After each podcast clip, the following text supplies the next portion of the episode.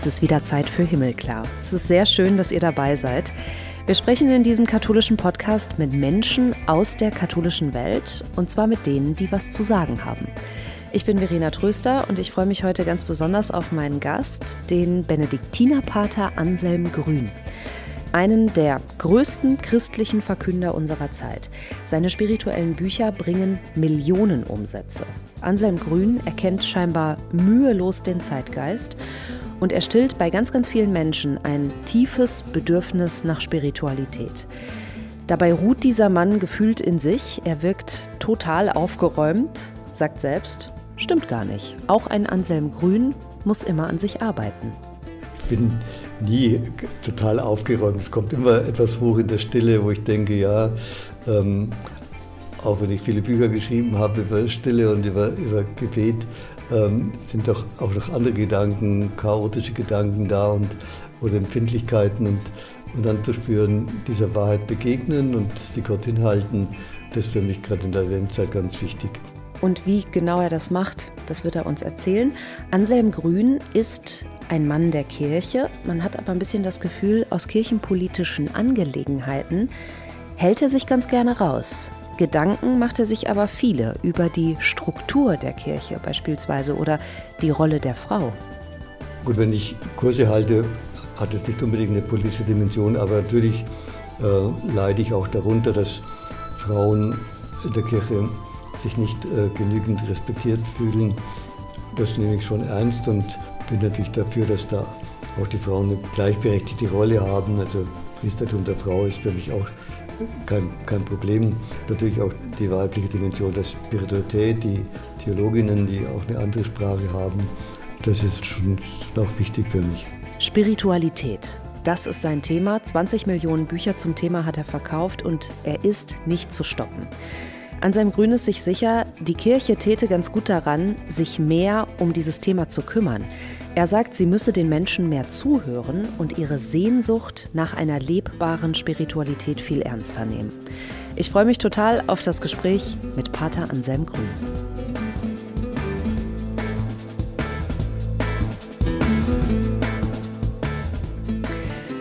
Ist Benediktinerpater, Betriebswirt, Führungskräftetrainer, der meistgelesene Autor spiritueller Bücher in ganz Europa. 20 Millionen Bücher hat er bereits verkauft. Außerdem ein gefragter Redner, Talkshow-Gast und Referent und jetzt zu Gast bei uns in Himmelklar. Pater Anselm, ganz herzlichen Dank, dass Sie sich die Zeit für uns nehmen. Willkommen. Gerne. Der Zeitpunkt dieses Gesprächs ist ähm, nicht so ganz zufällig gewählt. Äh, wir stehen kurz vorm Advent. Das ist ja eine besondere Zeit, wahrscheinlich auch für Sie, eine Zeit der Vorbereitung, ähm, des Wartens, eine Zeit, bei der bei vielen Menschen auch ein bisschen Hektik ausbricht. Ähm, und Menschen in dieser Zeit suchen Spiritualität, das merkt man immer mehr, äh, noch mal eher. Dieses Sehnen danach wird noch mal größer. Erleben Sie das auch? Ja, ich denke, jeder verbindet mit der Adventszeit doch äh, eine Sehnsucht. Äh, natürlich, die Sehnsucht ist manchmal nach rückwärts gerichtet in der Kindheit, weil man da berührt war. Aber Sehnsucht geht ja eigentlich nach oben. Und Advent ist auch die Zeit, Sucht in Sehnsucht zu verwandeln. Viele Menschen sind ja süchtig, arbeitssüchtig oder internetsüchtig oder wie auch immer. Ähm, und da zu spüren, welche Sehnsucht steckt hinter meinen Süchten und wie kann ich wieder die Sehnsucht wecken. Und die Sehnsucht geht letztlich immer auf Gott. Und ein wichtiger Ort, wo wir die Sehnsucht spüren, ist einfach die Stille. Äh, Stille kann wunderbar sein, aber für manche ist Stille auch etwas anstrengend, weil sie Angst haben vor dem, was da hochkommt. Und deswegen ist wichtig, ähm, Advent warten wir auf das Kommen Jesu. Und das heißt aber, wenn ich jetzt still wäre und mein Chaos wahrnehme, dass er jetzt hineinkommt in mein Chaos und sein Licht da hinein äh, leuchten lässt in dieses Chaos, dann habe ich keine Angst vor dem, was hochkommt, sondern dann kann ich alles anschauen, weil ich spüre, alles kann verwandelt werden, wenn er kommt. Sie als Ordensmann haben ja diese Möglichkeit, in die Stille zu gehen, in Ihrer Struktur, in der Sie einfach leben. Empfinden Sie diese Stille im Advent nochmal anders? Ist überhaupt was anders im Kloster im Advent oder läuft alles seinen Weg? Allein die Liturgie äh, ist stiller, da ist keine Orgel zum Beispiel, ähm, beim Gottesdienst oder, oder zumindest bei der, ähm, beim Anfang und am Ende nicht, und Liedbegleitung schon, aber sonst beim Choral gar nicht. Äh, der Sonntag Gottesdienst ist auch ohne Orgel, nur der Gesang, das ist schon mal anders. Und dann die ganzen Rituale, die Gebete, die sind schon anders. Das ist immer wieder die Sehnsucht nach dem Kommen und die Sehnsucht, ja, ähm, wir sind noch nicht am Ende. Also mein Leben ist noch nicht so, wie es eigentlich sein könnte. Da will noch etwas kommen. Und Advent heißt für mich immer auch bei mir selber ankommen. Hat das für Sie tatsächlich, also merken Sie das, dass auch bei Ihnen noch was da ist, was, was aufgeräumt werden muss? Klar, ich bin nie total aufgeräumt. Es kommt immer etwas hoch in der Stille, wo ich denke, ja, ähm, auch wenn ich viele Bücher geschrieben habe über Stille und über, über Gebet, ähm, sind doch auch noch andere Gedanken, chaotische Gedanken da und oder Empfindlichkeiten und und dann zu spüren, dieser Wahrheit begegnen und sie Gott hinhalten, das ist für mich gerade in der Adventzeit ganz wichtig. Und natürlich die Sehnsucht, dass da Christus in mir geboren wird, dass, da, dass ich ganz authentisch werde, ganz zu diesem Bild werde, was Gott sich von mir gemacht hat. Ihre ganz persönliche Spiritualität, ähm, glauben Sie, die hat sich auch über die Jahre weiterentwickelt? Sie haben so viel darüber geschrieben, bringen das anderen Menschen bei. Ähm, Sie kommen aber auch immer wieder mit neuen Aufbrüchen, auch für sich selbst. Verändert sich das? Ja, natürlich, manches bleibt gleich, aber trotzdem, wenn ich die alten Bücher vor 30 Jahren lese, denke ich, oh ja, gar nicht so schlecht. Äh, ist schon ähnliches, aber es hat sich sicher weiterentwickelt und die Akzente sind anders. Also ähm, momentan ist es einfach wichtig, dieser Grundsatz verstehen statt bewerten zum Beispiel, also ähm, mich verstehen anstatt zu bewerten, die anderen Menschen zu verstehen anstatt zu bewerten, das ist für mich ein wichtiger Aspekt von Spiritualität. Dann ähm, ja, barmherziger zu werden mit mir selber und mit anderen Menschen, äh, das ist auch äh, ein wichtiger Aspekt, ähm, weil auch im Alter begegnet man manchmal äh, ja, empfindlichen Gedanken und, und ähm, ja, oder Oberflächlichkeit und denkt, ähm, nach so viel Meditation müsste doch irgendwo tiefer sein und trotzdem ist dann die Oberflächlichkeit da. Haben Sie ein Beispiel für so eine Oberflächlichkeit? Ja, dass ich, wenn ich meditiere, dass ich äh, nachdenke, was gibt es nachher zum Essen oder wie auch immer. äh, oder, oder was ist heute für ein Tag und was kommt danach. Und was ich in letzter Zeit bei mir, aber auch bei anderen immer wieder erlebe, ist so die innere Leere. Und viele haben Angst vor der inneren Leere. Wenn ich meditiere, ist eben nicht immer sofort ein schönes Gefühl da, sondern auch manchmal Leere. Und manche haben Angst davor Leere und meinen, sie müssen es füllen mit irgendwelchen Aktivitäten, auch mit frommen Aktivitäten. Und das einfach mal auszuhalten. Und sagen, Leere heißt auch mein Ego loslassen und mich ganz in Gott hineinfallen lassen. Ähm, ohne dass ich jetzt tolle Gefühle habe. Haben Sie dafür auch Hilfe? Also ich höre immer wieder, wenn Menschen zum Beispiel, ich habe Bekannte, die ihre Kurse besucht haben, die erzählen mir davon, Anselm Grün ist ein wahnsinnig aktiver Zuhörer. Das ist jemand, der dafür sorgen kann, dass man als Gast auch wirklich voll da sein kann. Haben Sie selbst eine geistliche Begleitung? Ja, ich äh, gebe immer wieder so alle acht Wochen zur Begleitung. Ne? Diese Spiritualität, die Sie leben, das ist eine Spiritualität, die viele Menschen, auch ich persönlich, zum Beispiel in einem Gottesdienst ähm, nicht finde. Ähm, wie sehen Sie die Unterscheidung zwischen einer Spiritualität, die die Kirche anbietet, und einer Spiritualität, die man bei Ihnen im Kloster oder in Ihren Büchern erfahren kann? Gut, für mich ist die kirchliche Spiritualität ganz wichtig. Also Gottesdienst, Liturgie, äh, die ganze geistige Tradition der Kirche ist sehr wichtig. Es kommt nur darauf an, wie man die feiert. Und also wir im Kloster äh, feiern die Eucharistie ganz normal, also auch sogar mit lateinischen Choralen. Aber ähm, entscheidend ist, welche Worte finde ich äh, für die Menschen, wie deute ich das, was wir feiern. Ähm, und da ist, glaube ich, wichtig, dass wir nicht moralisieren, nicht von oben herabreden, nicht einfach ja manchmal Lehrformeln bringen. Das, äh, wir haben das uns gewohnt anzusprechen, aber oft merkt man gar nicht, das sind Worte, die die Menschen gar nicht erreichen.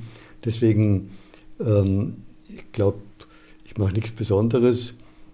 Das Eigenartige ist vielleicht, dass, dass ich mehr höre auf die Menschen und die Worte, die ich sage, eben nicht, die ich gelernt habe, sondern wie kann ich antworten auf die Menschen.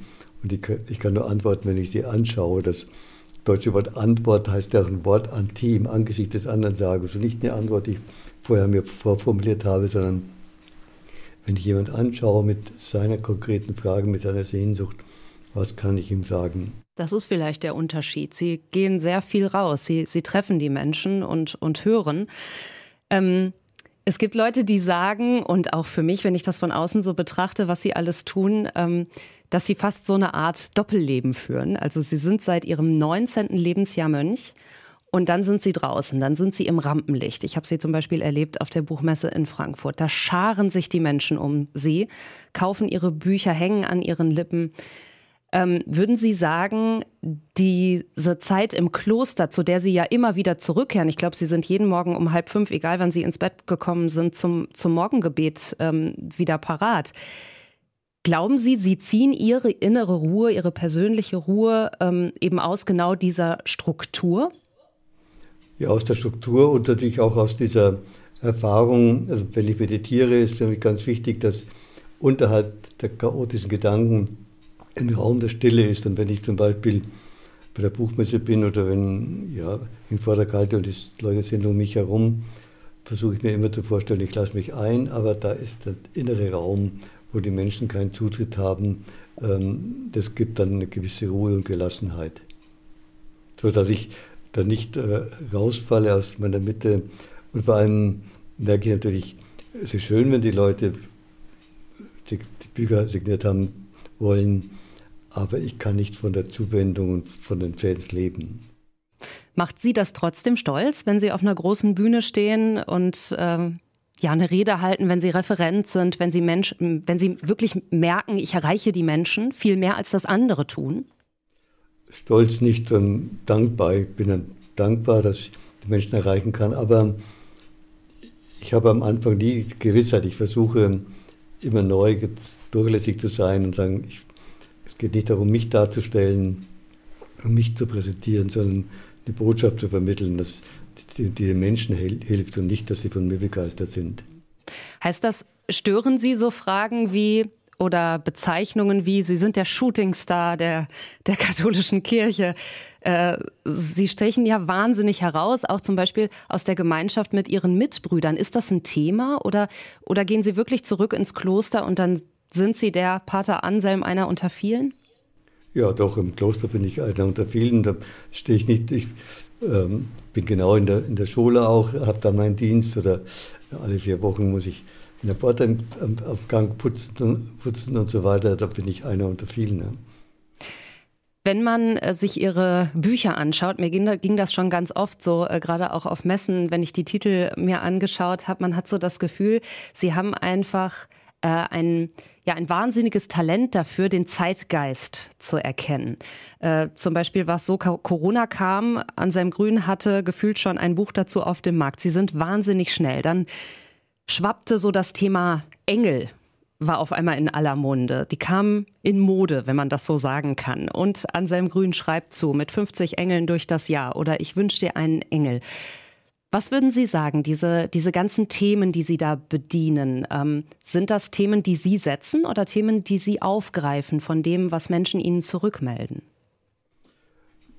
Gute Themen entstehen entweder aus dem Dialog mit den Menschen, wo ich spüre, da müsste jetzt eigentlich was schreiben, da sind Menschen auf der Suche.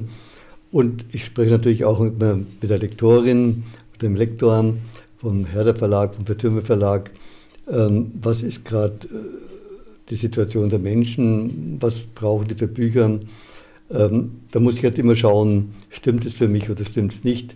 Manche Themen kommen von mir allein, von mir selber her, aus dem Gefühl, da ist jetzt was dran. Und manche aus dem Dialog mit, äh, auch mit den Lektorinnen äh, zu spüren, ja, was brauchen die Menschen heute. Schreiben hat ja ganz oft auch ein bisschen was Meditatives. Geht das Ihnen auch so, dass das auch eine Zeit ist, die Sie für sich selbst nutzen, wenn Sie schreiben? Ja, das Schreiben hält mich lebendig. Also ich stehe nicht unter Leistungsdruck, sondern im Schreiben entwickeln sich auch die Gedanken. Ich weiß am Anfang noch nicht ganz genau, wie das äh, Buch wird. Also ich habe nichts im Kopf, sondern mache einfach, fange einfach an und dann entwickelt sich das. Wann schreiben Sie? Normalerweise am Dienstag und Donnerstag morgen zwischen 6 und 8 und, und am Sonntagnachmittag. Gut, jetzt äh, manchmal habe ich auch sonst in der Woche am Nachmittag Zeit, aber nicht, nicht sehr viel. Vormittags bin ich immer in der Verwaltung. Das heißt, das ist schon sehr klar organisiert, wann die, wann die Zeiten sind, wo man schreibt, weil das ist ja auch etwas, man muss so ja im richtigen Gefühl, in der richtigen Stimmung dafür sein. Also Sie können das dann aber schon auf Knopfdruck, höre ich so raus, herbeiführen. Sie sind dann da. Gut, ich, ich freue mich natürlich, dass ich jetzt, ich, schaue die Woche an, wann habe ich da Zeit und, und äh, was ist gerade momentan das Thema, was muss ich, ich schreibe nicht nur die Bücher, sondern alle möglichen Artikel und, und so weiter. Und da muss ich, ja, da freue ich mich dann darauf.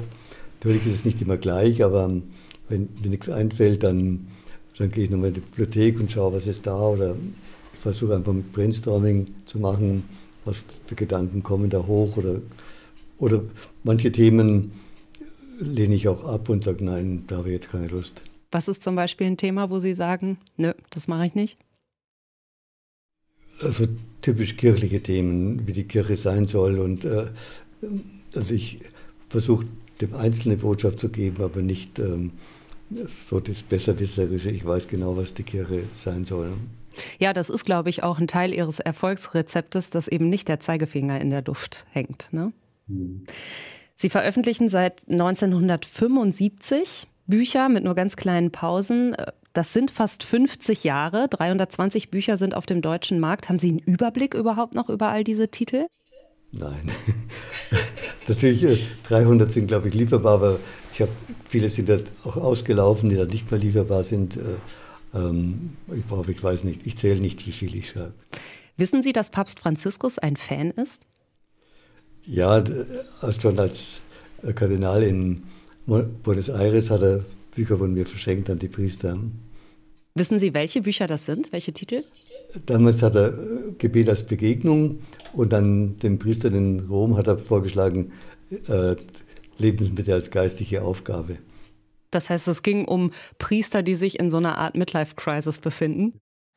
Ja. ja. Wir müssen auch über die Finanzen reden. Ähm, Sie tragen maßgeblich zur finanziellen Unterhaltung der Abtei bei. Ähm, hat das eine Bedeutung für Sie, dass Sie fast die Hälfte der Umsätze im klostereigenen Viertürme-Verlag ausmachen? Gut, ich bin dankbar und ist aber für mich auch eine Verantwortung. Wir haben eine Schule, die wir momentan äh, sanieren. Das kostet auch viel Geld und ähm, wenn ich Geld verdiene fürs Kloster, ist das eine Hilfe, dass wir eben nicht wie manche immer nur die Leute antreiben, sie müssen mehr arbeiten, sonst werden wir insolvent und so weiter, sondern äh, ich versuche eine Atmosphäre von Vertrauen zu schaffen. Ja, wir schaffen das. Und natürlich die Einnahmen durch die Bücher und durch die Vorträge sind so eine Hilfe ähm, für das Kloster und ähm, das legen wir ja auch an für die Zukunft, dass, dass wir da auch irgendwo abgesichert sind. Wir werden ja auch weniger und äh, die Frage, wie können die weniger Mitbrüder das alles stemmen. Das heißt, damit wird auch langfristig gewirtschaftet mit diesen Einnahmen. Ja. Wie viel Bargeld brauchen Sie für Ihr Leben? Ja, eigentlich gar nichts. Im Urlaub kriegen wir, kriegen wir Geld. Ähm, aber sonst während dem Jahr brauche ich eigentlich nichts, wenn ich mal, weil wenn ich tanke, da, da habe ich eine Karte und ähm, normalerweise kriege ich den, im Café, wenn ich im Vortrag halte, meine Sekretärin sagt immer einen Kaffee oder ein Brötchen, äh, das ist dann mein Abendessen. Und so, höchstens, wenn ich ganz lange Fahrt mache, dass ich unterwegs mal äh, in der Raststätte einen Cappuccino trinke und, und was esse. Sie haben äh, zusätzlich zu Ihrer Schreibaktivität ähm, wahnsinnig viele Anfragen. Ich habe auf der Internetseite gesehen, anderthalb Jahre im Voraus muss man eine Anfrage stellen, um Sie zum Beispiel als Referent zu buchen. Ähm, Fernsehauftritte in Talkshows. Äh, all diese Dinge. Wird Ihnen das manchmal auch zu viel? Ich meine, Sie gehen auf die 80 zu. Ja, also ich, jedes Jahr nehme ich mir vor, weniger zu machen und ähm, also vor allem bei Vorträgen merke ich jetzt schon, vor allem so weite Fahrten ähm, ich, versuche ich zu vermeiden, ähm, nur noch im engeren Umkreis. Ähm, ich werde mir Kurse im Kloster halten, wo ich dann hier sein kann. Ähm, also aber so weite Fahrten nicht oder viele Auslandsfahrten ne, ich, habe ich auch irgendwo für mich abgeschlossen. Nur noch Taiwan, weil da sind noch einige Projekte, die ich da mit der Kirche da durchführe. Aber sonst ähm, Lateinamerika habe ich eigentlich innerlich abgeschlossen. Das heißt, man gönnt sich dann im Alter auch ein bisschen, sich die persönlichen Rosinen rauszupicken. Sie haben die Kurse angesprochen. Ähm, Sie laden ja ein zur Klosterzeit ins Gästehaus der Abtei Münster-Schwarzach. Über 250 Kurse werden bei Ihnen angeboten. Ähm, zum Beispiel habe ich Kurse gefunden mit so wunderbaren Titeln wie Getragen vom Rhythmus, Geborgen im Klang, Endlich ankommen, wie du deinen Platz im Leben findest. Das sind Kurse, die sind wahnsinnig begehrt. Ähm, und Sie persönlich halten auch einige dieser Kurse, oder? Wie, wie wichtig ist Ihnen dieser Teil? Ja, ich halte ungefähr 30 bis 35 Kurse im Jahr. Doch, das mache ich gerne. Heute haben wir genau wieder einen Kurs, Du bist ein Segen. Ähm, da bitte ich immer auch Einzelgespräche an, habe immer nur eine Viertelstunde. Und da merke ich schon, dass die Menschen gerne kommen, dass sie ähm, einfach Hilfe finden ich setze mich nicht unter Druck, ich mache oft auch was Ähnliches. Also ich äh, setze mich nicht unter Druck, dass jeder Kurs einmalig sein soll, sondern ich habe ein Repertoire, aber entscheidend ist die Begegnung mit den Menschen und die Botschaft, ähm, dass sie eine gute Botschaft hören. Aber also so zwölf Führungsseminare ungefähr, ähm, die wir anbieten und dann kommen noch Firmen, zum Beispiel das Arbeitsministerium in Berlin war schon zweimal da oder Scheffler oder andere Firmen, ähm, die dann für sich selber was buchen. Da sind ganz viele Anfragen, aber die kann ich gar nicht alle erfüllen, weil ich äh, kann nicht rund um die Uhr arbeiten. Mhm. Ein Thema ist mir besonders aufgefallen und zwar bieten Sie einen Kurs an, ähm, der trägt den Titel Die Qualität des Weiblichen in der Führung. Es geht darum, Frauen Mut zu machen. Das entspricht ja auch so ein bisschen Ihrem, ich nenne es mal so ein bisschen lapidar Fanpublikum. Ähm, die äh, Menschen, die sie lesen, die ihre Bücher lesen und zu diesen Kursen kommen, sind überwiegend, natürlich nicht nur, aber überwiegend weiblich und um die 50. Haben Sie eine Erklärung dafür, warum Sie gerade diese Menschen so besonders ansprechen? Gut, Frauen sind sicher offener, gerade für Emotionen und auch offener fürs Spirituelle. Aber bei den Führungsseminaren sind mehr Männer als Frauen, also bei den meisten Führungsseminaren zumindest. Bei anderen Kursen sind ungefähr ja, zwei Drittel Frauen und ein Drittel Männer. Also kommen schon auch Männer, aber natürlich sind mehr Frauen. Ich glaube, ähm, Frauen spüren gerade um die, um die 50, dass sie für sich selber sorgen müssen. Sie haben jetzt für die Familie gesagt, jetzt die Frage, wie lebe ich gut weiter, wenn die Kinder aus dem Haus sind. Also da ist so ein Bedürfnis einfach da. Die Männer können sich leichter noch in die Arbeit stürzen und denken, ich habe keine Zeit für solche Dinge. Aber inzwischen, gerade bei Führungskräften, gibt es auch viele Männer, die das Gefühl haben, ich brauche auch eine Hilfe. Wenn es darum geht, dass ein Kirchenmann sich aber auch im Besonderen eben darum kümmert, äh, Frauen zu befähigen, Frauen Mut zu machen, dann denke ich natürlich sofort an die, an die Rolle der Frau in der katholischen Kirche. Hat das für Sie auch eine politische Dimension? Gut, wenn ich Kurse halte, hat es nicht unbedingt eine politische Dimension, aber natürlich äh, leide ich auch darunter, dass Frauen in der Kirche sich nicht äh, genügend respektiert fühlen. Ich arbeite ja seit 32 Jahren im Rekollektiehaus für Männer und Frauen, die in der Kirche arbeiten. Und da höre ich natürlich auch viel über Frust äh, in der Kirche, auch gerade bei den weiblichen Mitarbeiterinnen. Ähm, das nehme ich schon ernst und äh, bin natürlich dafür, dass da auch die Frauen eine, eine gleichberechtigte Rolle haben. Also auch äh, Priestertum der Frau ist für mich auch kein, kein Problem. Nur kann man das nicht so aggressiv durchsetzen. Ich kann nicht sagen, das muss jetzt nächste Woche oder nächstes Jahr durchgesetzt werden. Das braucht einfach Zeit. Aber die Offenheit dafür, das ist für mich schon wichtig. Und natürlich auch die, die weibliche Dimension der Spiritualität, die, Theologinnen, die auch eine andere Sprache haben. Das ist schon, schon auch wichtig für mich. Das heißt, Sie verfolgen schon auch ähm, sehr genau Reformbemühungen der katholischen Kirche ähm, in Deutschland im Vatikan. Also ist das etwas, wo Sie dabei sind? Ja, ich verfolge, ich bin jetzt nicht aktiv dabei, bin in keinen Gremien, aber ähm, natürlich im Rekollektionshaus habe ich immer auch meine Meinung geäußert und ähm, äh, äh, äußere auch jetzt immer noch, das ist schon, schon wichtig, dass die Kirche auch auch äh, strukturell sich wandelt, das ist ja der synodale Weg, äh, ist ja da ein Beginn. Für mich ist natürlich auch beides wichtig. Die Strukturen müssen geändert werden, aber auch die Frage nach der Spiritualität. Also die Menschen brauchen auch eine Spiritualität. Die Struktur allein macht die Kirche noch nicht attraktiv. Mhm. Es gibt auch Kritiker. Es gibt Menschen, äh, die sagen oder werfen ihnen vor, sie ähm, bedienen da so eine Art Kuscheltheologie. Sie sprechen nicht Tacheles. Äh, wie gehen Sie mit sowas um?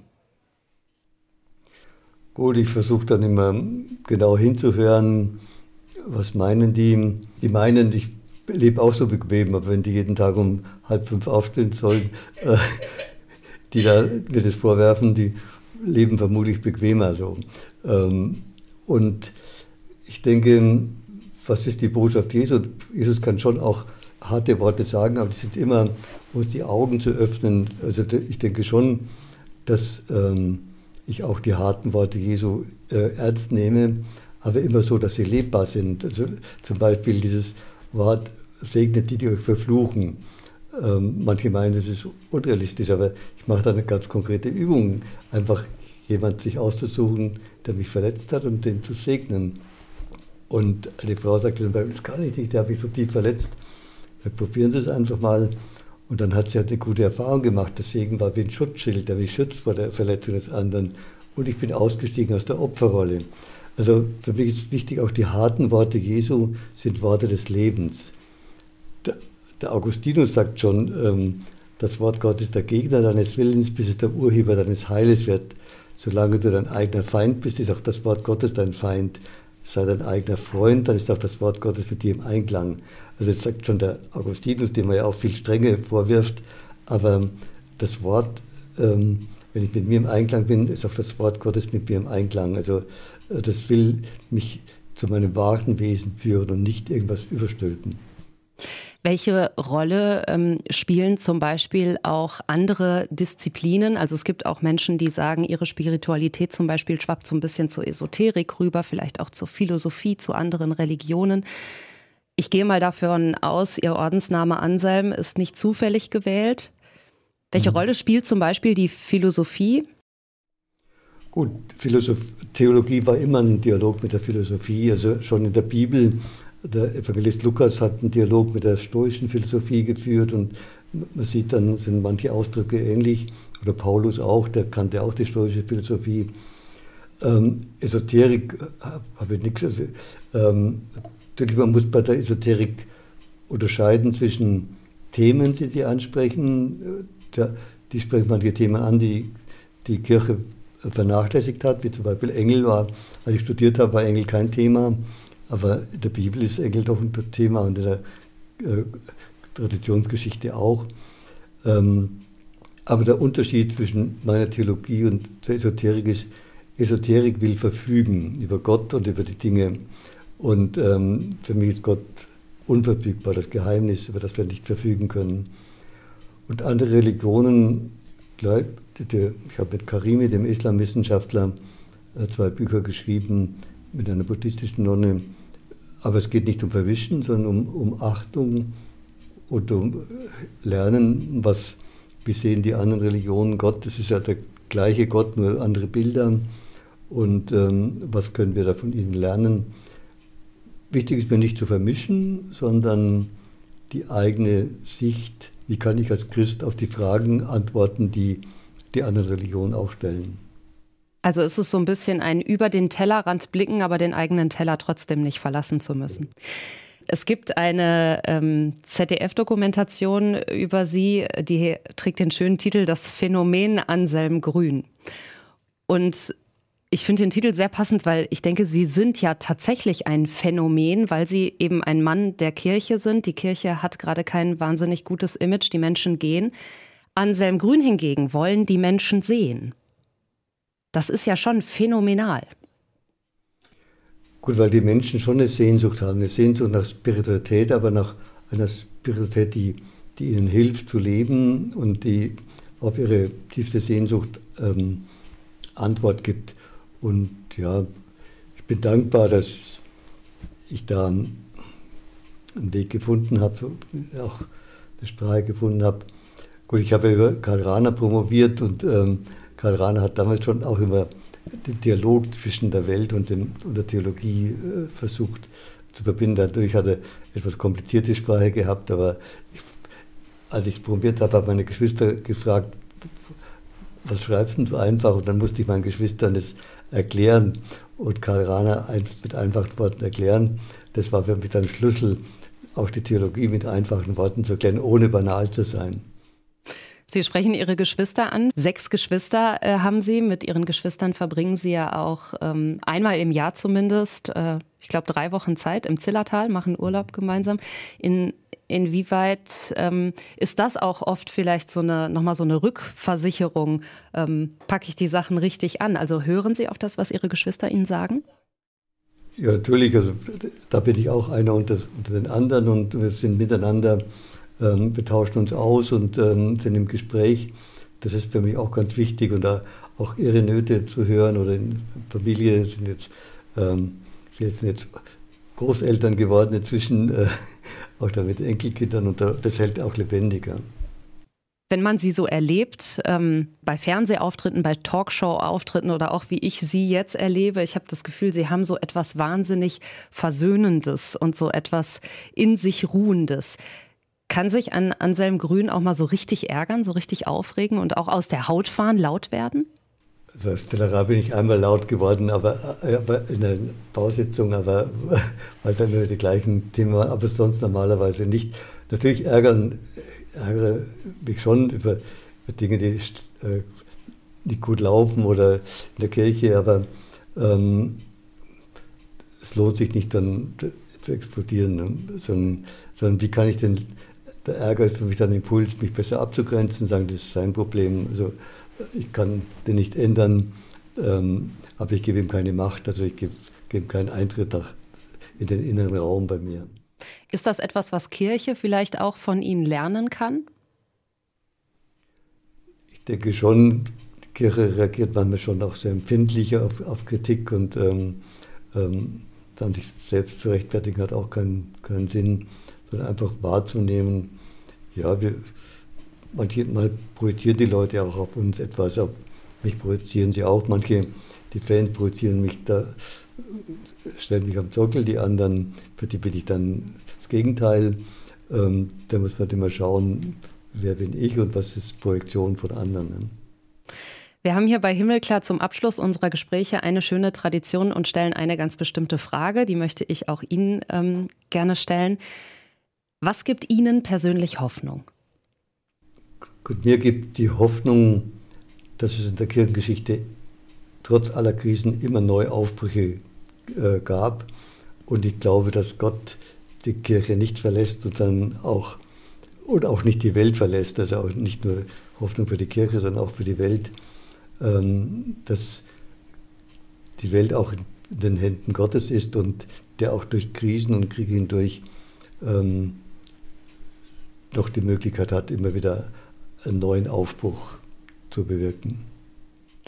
Am Ende von Ihren Veranstaltungen oder Ihren äh, Reden beten Sie ganz oft mit den Teilnehmenden. Würden Sie auch für uns hier in Himmelklar ein kurzes Gebet sprechen für unsere Hörerinnen und Hörer? Gerne. Also bei Kursen oder bei Vorträgen mache ich meistens ein Ritual, aber das ist jetzt am Radio nicht so günstig. Da ist dann Stille, wir umarmen uns und Gegensätze in uns und spüren den inneren Raum. Aber jetzt möchte ich gerne ein Segensgebet sprechen. Barmherziger und guter Gott, segne alle, die jetzt zuhören, dass sie von deinem Segen umgeben sind, wie von einem schützenden Mantel, dass dein Segen sie durchdringt, dass sie ganz in Berührung kommen mit ihrem wahren Wesen mit ihrem ursprünglichen Bild. Und lass all die Gaben, die du jedem von uns geschenkt hast, in uns aufblühen, damit wir mit unseren Gaben zum Segen werden für andere. Und der Segen Gottes begleite euch alle und führe euch Wege, die euch in immer größere Lebendigkeit und Freiheit, Liebe und Frieden führen. So segne euch der gütige, barmherzige Gott, der Vater, der Sohn und der Heilige Geist. Amen. Amen. Anselm Grün, bei uns in Himmelklar. Ganz herzlichen Dank.